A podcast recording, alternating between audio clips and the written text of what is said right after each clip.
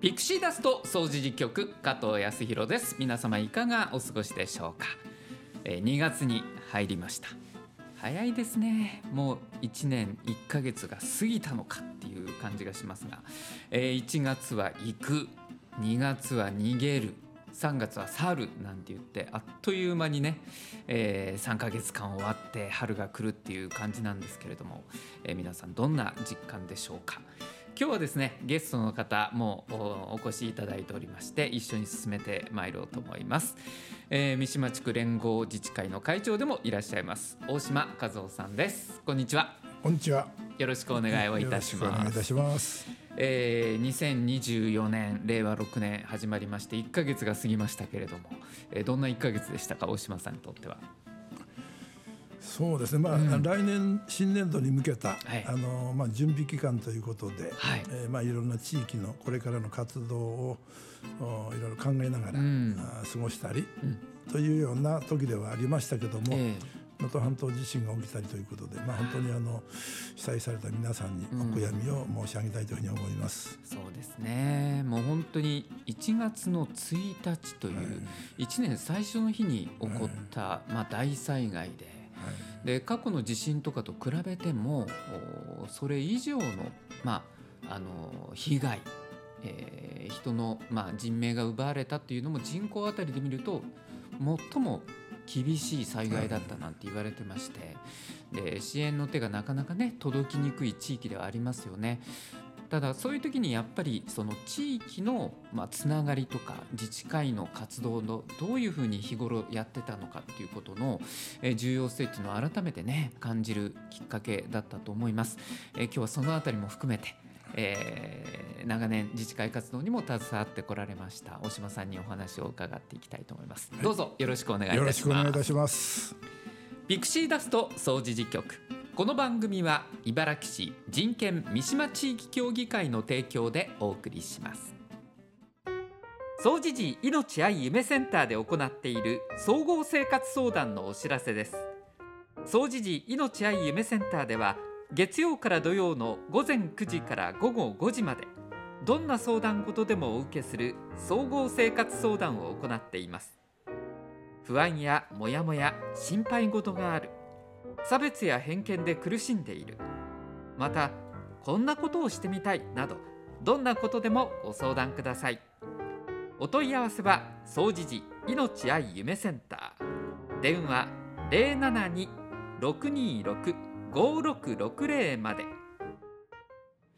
ピクシーダスト総持寺局。さあ今日はですね大島和夫さんをゲストにお迎えしてお話を伺ってまいります。改めましてよろしくお願いいたします、はい、よろしくお願いいたします。えー、三島地区連合自治会の会長長年お務めになっていらっしゃってもう10年近くですか？はい、えー、平成24年に前会長が突然お亡くなりになって、えー、それ以降ですのでもう約10年ちょっと、うん、えー、務めさせていただいております。はい、はい、まあそれ以前からまあ、大島さんご存知の方多いと思うんですが、えー、茨城市の市議会議員もお務めになっていたので、はい、本当にこの地域とか茨城市全体の自治っていうものをずっとご覧になってきた方かなと思うんですけれども、まあ、議員の立場と自治会のその役員の立場ってまたちょっと違う部分はありますか？これはですね、うん、全く違いますね。全く違いますか、はい。はあ、まあ、改めてあの自治会というか地域に役として関わったのは西川原自治会、うん、これ平成、えー、20年からですので、うん。えええー、それまでは、まあ、いわゆる議員としての立場で地域を、見まあ、見させていただいてたんですけども、うん、まあ、その場合は市民の要望を聞くとか、課題を見つけて、まあ、市の方に提案するとか、はい、まあ、それとまあ大きくは市の業者の在り方をチェックするとかという立場でしたけども、ねうん、いざ地域に入ってみると、はい、役を担うと、まあ、なかなか行政が描いてるような形でそのまま実施というか、はい、いうことはなかなかまあ難しいところもあるということがまあ実際分かりましたので、え。ー、そうかといってそれを行政側に求めても、うん。それはまあできないところもあるので。なるほどやっぱりまあ地域は地域でできることをまあ埋めていくというか、そういうことがすごく大事だなということでまあ自分なりに取り組んできて、まあ、今に至っているという感じですね。まあ、西川原お住まいのところの自治会のまあ活動があって、はい、で少しこう範囲が広がって、はい、三島の連合自治会というところで、三島地区全体をご覧になって、まあ、三島の地区の中でもそれぞれのまあ自治会があるエリアごとに抱えてる問題とか意識の違いみたいなものはやっぱりあったんでしょうか、これはですね大枠ですけども、ええ、この三島地域というかこちらの愛川から東部というのは意外と定住性が高い、うん。ところなんですね。割と長年お暮らしになって住んではると、うん、ところが南の方はですね結構まああの賃貸の方が多くて入れ替わりが激しい、住民の入れ替わりが激しいところでまたそこはそこで別の課題があると。なるほど、はい。でもまあ三島の場合は定住性が高い、うん、で若い時にはそれでよかったんですが、うん、今の現代になるとそれが今高齢化のまあ波に大きくそれが、えー、突きつけられているというか、うん、そういう問題があるのでまあいろんなそういう地域活動の重要性とか、うん、いうことがまあ大事かなというふうに思ってます。なるほど、はい、まああの長年お暮らしになっている人たちの多い地区と、はい、まあ、最近私あのもう住み始めて30年近くになるんですがその30年で見てもマンションの数がめちゃくちゃ増えているエリアがあって、はい、新しい住民の方がねどんどん入ってこられてきてまさにその辺は入れ替わりが結構激しいエリアになってくる、はい、その定住性の高いところと、えー、流動性が高いところをどういうふうにこう一緒にバランスよくね、えー、自治会活動みたいなところで結びつけていくのかっていうのはなかなか難しいでしょうね。はい、これはもう本当難しいです。うん、でもまああの、えー、若い方の中にもえー、自治会に入りたいというふうに、まあ、積極的に声をかけていただく方もありますので、やはり、まあ、我々自身としてはそういう方も受け入れられる感度をしっかり持って、そして、まあ、受け入れて一緒にやっていけるような意識というのはすごく大事かなと。思って、まあ、やさせていただいてるんですけども。そうですね、はい。まあ、さまざまなそのきっかけがあって、はい、えー、入ってなかった人もこう自治会活動に少しずつ加わっていくというか、はい、関わっていくってことがあると思うんですが、はい、例えばあのふるさと祭りであったりね、えーまあ、防災のイベントであったりいろいろあると思うんですけど大島さんがちょっとこう力を入れてこられたとか大事だなって思われてきたようなイベントごととかありますか？そうですね、まあ、あのイベントの前にですね、うん、地域としてはできるだけまああの自治会に関わっていただくことを、まあ、あの進めていくようにはしてるんですけども、ええ、中にはですね、うん、もう年になったので、うん、自治会から離れたいと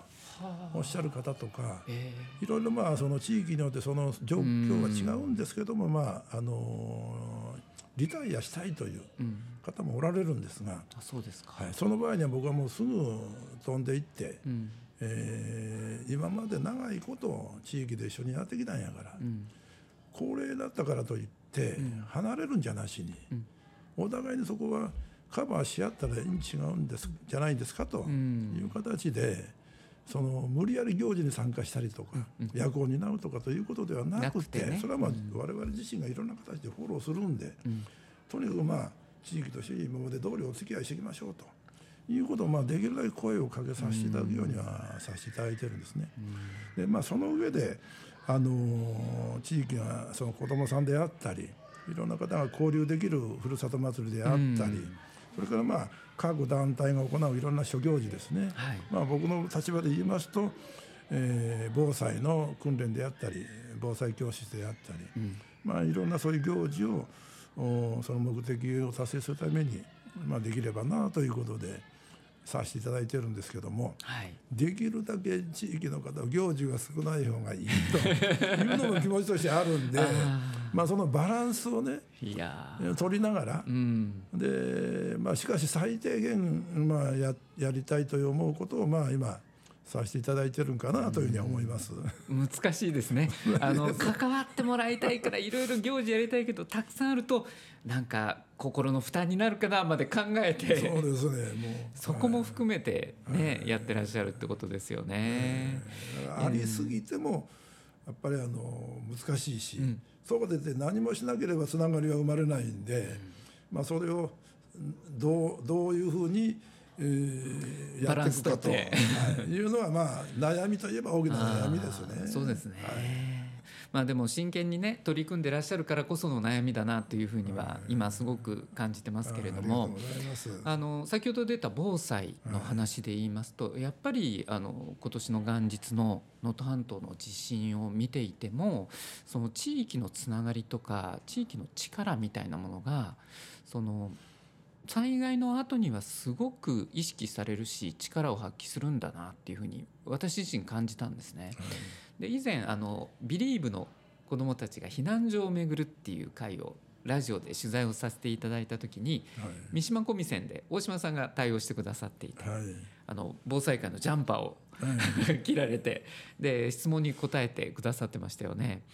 でこの三島地区のその防災の取り組みまあいろいろあると思うんですが先ほど打ち合わせで伺ってあすごいなと思ったのがあの阪神・淡路大震災の被災地の淡路島の方にも視察に行かれたっていうふうに、はい、あなんかすごくいろんな気づきがあったというふうに伺ったんですがそのお話ちょっとお聞かせいただけますか、はい、えー、コロナ明けということで、うん、できればまあ考え施設を防災会としてもしたいということで、えー、去年はあの8月の暑い時でしたけども、うんえー、淡路島の野島断層保存記念館に訪問いたしまして、はいうん、えー、震災のまあ爪痕を見るだけではなくてその時体験された語り部事業をされているので、ええ、その実際に避難された、うん、被災されたあの方から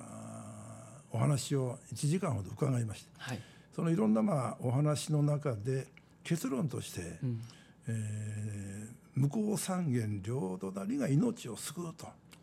いう、まあ、あ言葉をいただきまして、うん、まさにその地域活動、うん、自治会活動、うん、これがまあ命を救う分け隔てになったという教訓だったと思いますけども。えええー、全ての、地域の最後の一人まで安否確認を、えー、生命を救う24時間以内にですね確認されたというお話を伺って、まあ、非常にあの感動いたしまして、はい。えまあ、なかなかそのことを自分の地域に当てはめるというのは難しいですけども、そうですね。はい。まあ、少しでもそういう意識が地域に広まっていけば、はい、まああの役に立つのかなと。いう、ね、有意義なまあ研修会だったというふうに思います。はいあの阪神・淡路大震災の時、まあ、野島断層があったのは、えー、旧町名でいうと北団町というエリアだったと思うんですね。はい、でよくあのやっぱり神戸市内の被害とか西宮の被害が非常に激しかったのでそこにスポットが当たるんですけれども淡路島は結構木造家屋が倒壊したんだけれども、はい、安否確認がすぐにできて、はい、えーその人の命を救うとか、えー、その倒れた家屋から助け出すってことが可能だったんですよねあの時ね。はいはい、で私当時明石に住んでまして、はい、でニュースキャスターをやってたので明石から神戸に自転車で取材に行って1週間ずっと取材をしてたんです。で、まあ、永田の火災の現場を通りながら取材をしながら家屋がもうぺしゃんこになってるところを通って三宮まで行ったんですけど。あの情景ってこの前の能登半島地震の被害を見た時にバッと蘇ってくる部分はあるんですね。でもその誰がどこに住んでるかわからないという都会ではなくて、えー、北団町の場合は確かそのどこにどんなおばあちゃんがお暮らしになっていて、えー、どこの部屋で寝ているかまで分かってた、はい、そんなお話を大島さん現地で聞かれたんですよね。そうなんですね。これがもう本当にあのえー、まさにその地域の特性というか日頃のお付き合い。これがもう本当に出されてて、えー、救助にまあ1分1秒争う中で生かされたということで一人の死者もなかったということを伺ってまあ我が地域にあ活動に当てはめるとやはり日頃にそのお付き合いがないとまさにプライバシーに関わると言われればそういうことでどこでどなたが寝てるかというところまで、えー、言うのはやはり付き合いがないとわからないことではあるのででまあこのご主人は昼間はお勤め夜間にお勤めだとかというその不在在宅もですね地域としては分かっているので、はい、安否確認が非常にまああのスムーズに。いったと。だからまあ日常かそれはもう本当にどの行政から言われて分かることではなくて、ね、日頃のその普通の中で実は行われていくということの大切ななんで、まあ、ある意味では自治会活動、そしてまあこういう地域のさまざまな活動というのは暗黙のうちにですねそういうことが身についていくというかそういうことがすごくあるということでですね、まあ、改めて、えー、まああのこういう地域の諸活動の意義というのをね、確認しましたけども、はい、そうですね。あの人事ではないなと思って本当に自分事として、まあ、今回のね能登半島の地震も捉えてる人が多いと思うんですが、はい、これ時間が経つと人間ってどうしても少しずつ記憶が薄れていくところもあると思うんですね。でそこでやっぱり防災の活動とか日頃の自治会の活動ってすごく重要になってくると思います。で大島さん、まあ、防災の方の中心メンバーとして活動されていて、えー、今年ぜひこんなことやっていきたいとか。えーまあ、ちょうどラジオで広報もできますので、えー、今お思いになっていることがもしあれば教えていただけますか？はいえー、っとですね、まああの自主防災会も今年で17年目を迎えます、結成されましてですね、阪神・淡路大震災を契機にあの全全国的にこういう自主防災活動組織というのができてきたんですけども、ええ、今まで避難所運営とかコロナ対応のそういう防災対応とかということもやってきたんですが、うんえ。ー、もう一回今今年はこの阪神ああの能登半島地震を受けて、原点に戻ってですね、はい、えー、命を守るための自分の防災、うん、活動、はい、取り組みこれの方を2点ですねやっていきたいなと、うん、一つはまあ耐震診断と耐震工事、はい、まあ、家が潰れた時に自分の命をどう守るかということの、まあ、この推進とそれと、えー、動があった時に、えー、家具が転倒してそれによって怪我とか、はい、あということになりますので、この家具の転倒防止、これをまあできるだけ進められるように、頑張りたいなというふうに思ってます。うん、そうですね。あの能登半島地震で亡くなられた方の中でも最も多かったのがその家屋の倒壊とか家具の転倒のまあ下敷きになって命を落とされた方が多かったっていうふうに。改めてそういうその例えば家具ストッパーとかね、はい、えー、あと耐震補強工事とかの重要性っていうのが今お感じになってる人も多いでしょうね。はいまあ、あの耐震診断と耐震工事はあの、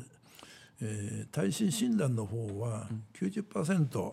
えー、補助が出ますので大体まあ自己負担5,000円ぐらいで診断はしてくれると思います。うんはい、ですから自分の家が実際どの程度の揺れで耐えられるのかという診断をしてもらうだけでも違うと思いますので、まず知っておく、はい、それはまず非常に重要なことだと思います。うん、大体5,000円ぐらいでできます。はい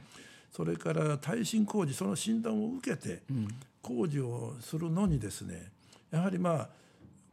家屋全体を耐震化するとなると、まあ、結構費用もかかるので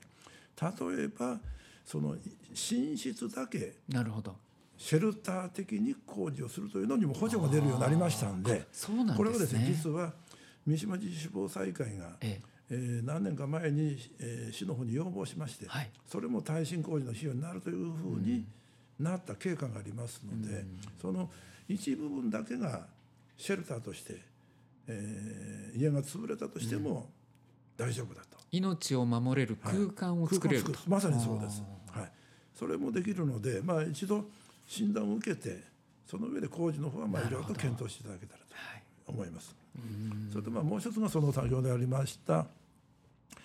家具転倒防止、はい、これはまああの大阪北部地震でも茨城で1名亡くなられたんですがこれ書棚が倒れて亡くなっておられるまあ、いう圧死ですね。そうでしたね、はい、ですからまあやはりあの家は大丈夫でも、うん、家具はどうしても動きますので、はい、これの怪我とか、うん、そういう災害にならないためにも、ストッパー防止をその棒を立てるもしくは、ね、えー、扉が開かないようにとするようなものもえー、設置できるようにこと、まあ、ぜひ今年はそういうことを訴えればなというふうに思ってますけども。もうあのタイミングとしては今ねまさに皆さん、はい、あのすごく気になってらっしゃることだと思うので、はい、えー、そんなところでまた防災から例えば自治会活動へも関心がちょっとね、えー、広がっていったらいいなっていう部分はありますよね。はい、はい、もうそういうなんてももう本当に嬉しいです、ね、はい、でも本当長年こうやって地道に活動してくださってるからこそのことかなというふうには思います。はい、であの先ほど市の方からの補助が出るようになった。でもこれってきっと住民から要望を上げていかないとなかなか市の方も気づかない部分があると思うので、はい、まあ、自治会活動があってそこを通して要望を市に届けていくっていうのもすごく重要ですよね。もう本当重要だと思います。うん、あのですからまあ地域の課題の中でもあの集約できるものはですね年に1回、まあ、もしくは2年に1回、うんえー、市長の方に陳情させて連合としても陳情させていただいてますんで、はい、えー、まあ地域の課題がそういうものがあるということを個別の問題として、はい、まあ、行政の方にも届いてるんかなというふうに思います。うん、ね、一人一人の住民の声を一人ずつ市に届けるっていうのはまあ難しいし不可能かもしれないけれども自治会っていう塊があるからこそ声が届けられる、はい、そういう部分はあるんだなっていうのを実感しますね。このお話を伺ってるとね。はいもちろんあの個人でもね、うん、あの当然、えー、行政にいろんなことを言うのは、ね、ね。それはできるんですけども、えー、まあ、地域共通として自治会として出すということは、うん、あそこの面として行政としては受け止めないといけませんので、はい、まあ、非常にまあそれはそれであの意義があるんかなというふうに思いますけどね。ね。はい、はい、ありがとうございます。はいえー、大島和夫さんに今日はお話を伺いました。この後のコーナーもちょっとお付き合いいただいて、はい、ありがとうございます、えー、ラジオ体験をしていただければと思います。よろしくお願いいたします。中高生から39歳までの生きづらさを抱える若者の居場所。ユースプラザイーストちょい。不登校ニート引きこもりなど。ちょっとしんどいなうまくいかないなどうしたらいいんだろうといった悩みの相談ができます。火曜日から土曜日午前9時から午後9時まで総持寺命愛夢センター別館で行っています。ご相談には予約が必要です。ご予約お問い合わせは電話072-628-6993まで。ピクシーダスト総持寺局。さあ地域の催し事ご案内でございます。えー、前回もね、えー、告知をいたしました。迫ってまいりましてはあと1ヶ月を切りました。第10回三島町の玉手箱。3月の2日土曜日。そして3日日曜日。2日間開催でございます。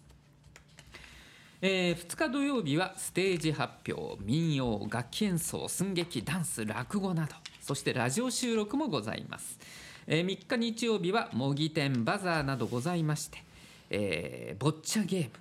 昔の遊びコーナー体組成測定などもございます、えー、作品の展示は2日土曜日3日日曜日両日ともに行っております。2日土曜日は午前10時から午後4時まで、えー、総持寺命愛夢センターで開催。3日日曜日は総持寺命愛夢センターに加えまして総持寺公園でも開催します。午前10時から午後3時までです。今年も2日間開催いたします、えー、前回の放送よりも詳しいね、えー、情報提供できてると思うんですがチラシができまして、えー、そのチラシをもとに今読んでおります。えー、前回まだできてなかったんでございます。はい皆さん来てください。ぜひよろしくお願いをいたします。それからもう一つ今回ちょっとご案内なんですが不登校とか引きこもりの子どもさん若者保護者の語りの場ちょいカフェ開催のお知らせでございます。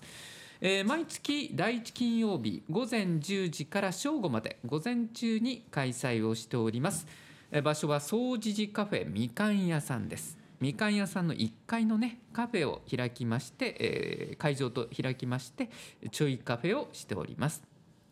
え先着10人の方ということでやらせていただいておりましてまあそれぞれ皆さんの体験ですとか思いとか、え当事者の方家族の方そんな思いや体験を共有して相談へと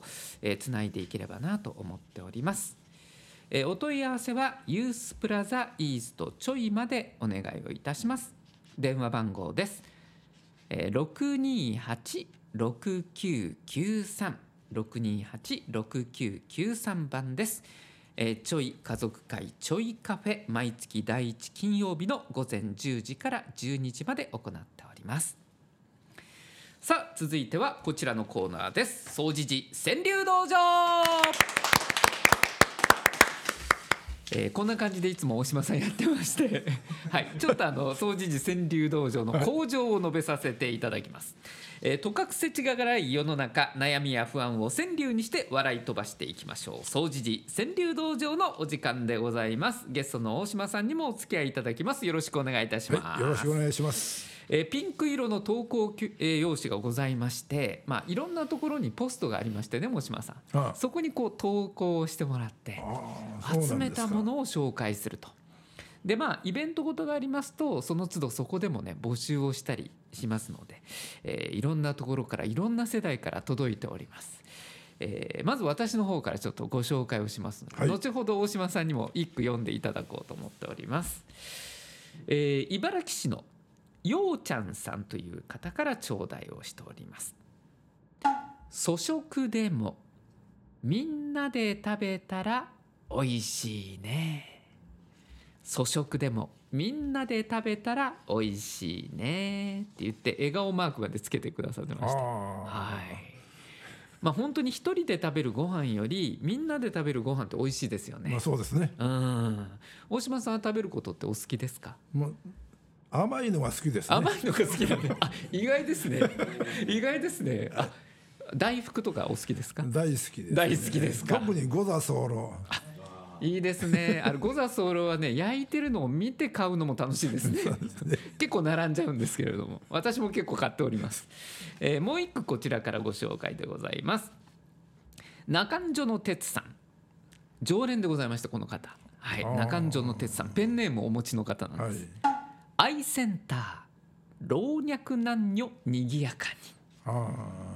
に、ね、若い人もお年寄りの方もいらっしゃる。アイセンター老若男女にぎやかに。これね読みにくいんですよ。老若男女って、まあ、そういうのをね選んで書いてくれてるのは私への挑戦かもしれないなと思っております。えー、さて大島さん三島中学校からもね、はい、たくさん生徒さんから頂いておりまして、えー、2区今日はご紹介しようと思いますのでまず三島中学校の2年生から大島さん、ご紹介いただけますか、えー、それでは三島中2年生の方からの投稿で「すぐそこに私が差し出す手があるよ」すぐそこに私が差し出す手があるよ」はい、中学2年生が読んでくれました。あ味わいがありますね。はい。なんか絵が見えるようですよね。ですねで中学校時代ってなんか悩みがあってもなかなか人に言えなかったりとか自分の中でちょっとこう押し殺してしまうような時代かなとも思うんですが。友達がすごく大事大切な時代ですよね。そうですよねこういう手手を差し出すような方があると、うん、まあきっと相手の方も喜ばれて安心できるんちゃうかなと思いますね。そうですね。はい、まあ学校ってそういう場でもありますよね。はいはい、自分を守ってくれる友達がいる場所だったり、でも大人になるとどうしてもその一人一人でこう生活をしていくとつながれる場っていうのがなくなりつつありますけど、まあそんな時にねあの今日のテーマじゃないですけど自治会とか何かの会とか趣味の会とか公民館活動とかもありますけどもそんなとこでつながっていけるといいですよね。そうですねやっぱ差し出す方も勇気がいると思いますので、うんはい、手を差し出すのも勇気がいるいると思いますね。はい、でもそこでちゃんとその手と手が結ばれた時になんかねあのそれぞれがこう救われる瞬間があるかなと。それはもう本当そうだと思いますね。思いますね。はいえ最後こちらも三島中学校2年の一句です、はい、ありがとう。みんなで守ろうこの日々を。すごいですね。2年生ですよ、えー、人生を達観したかのような。ありがとう。みんなで守ろうこの日々を本当こんな気持ちでね。そうですね。この地域で暮らしていければいいなというふうに思いますよね。災害にあったらまあまさにこれですよね。これなんか自主防災会の標語にも ほんまですね。大島さんなりますよね。はい、あれ向こう三軒両隣と、えー、ありがとう、みんなで守ろうこの日々を。今日もね、うん、いい言葉を本当に通じることをいただきましたよね、えー、皆さんも川柳ボックスに投稿をお願いします。川柳ボックスはアイセンターのほか三島楽々亭みかん屋さん日向さん、えー、それから小学校中学校にもございます。ぜひ投稿をよろしくお願いします。総持寺川柳道場でした。さあ今回の放送皆様いかがでしたでしょうか、えー、ゲストの大島さん、えー、ラジオこういうとこで喋るのは初体験だっておっしゃってましたけど、いかがでしたか？いややっぱまあ手に汗握ってますんで そうですか？やっぱまあいやいや。マイクがあるだけでねやっぱ緊張しますんで、そうですか？もう選挙の時と一緒ですこれ もうだいぶあの、ね、かつての記憶にはなられてると思いますけれども、い、やいやでもでもあやっぱりここは伝えたいなっていうところはね力が入っておしゃべりいただいてで防災の取り組みも今年ね耐震とか家具転倒とか、まあ、身近な自分の命を守るっていうところへねシフトして改めて呼びかけるというお話もありましたんで、はい、ぜひまたあのこういうラジオとかも通して、はいえー、いろんな行事とか防災の行事あるということもねお伝えしていければなと思っております。ぜひまたよよろしくお願いいたします。はい、大島さん今日はありがとうございました。ありがとうございました。えー、ピクシーダスト総除事局そろそろお別れでございます。この番組は茨城市人権三島地域協議会の提供でお送りしました。